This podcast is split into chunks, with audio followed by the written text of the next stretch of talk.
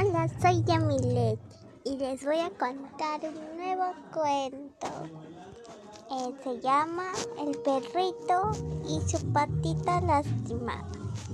Este era un cuento donde una niña era muy feliz con su perrito, pero llegó un perrito envidioso, así que el perrito chiquito lo empujó hacia la arena y su patita se rompió.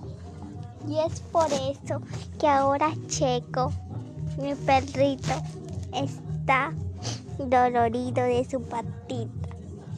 Pero lo llevaron y le pusieron medicina y se curó. Muchas gracias. Fin.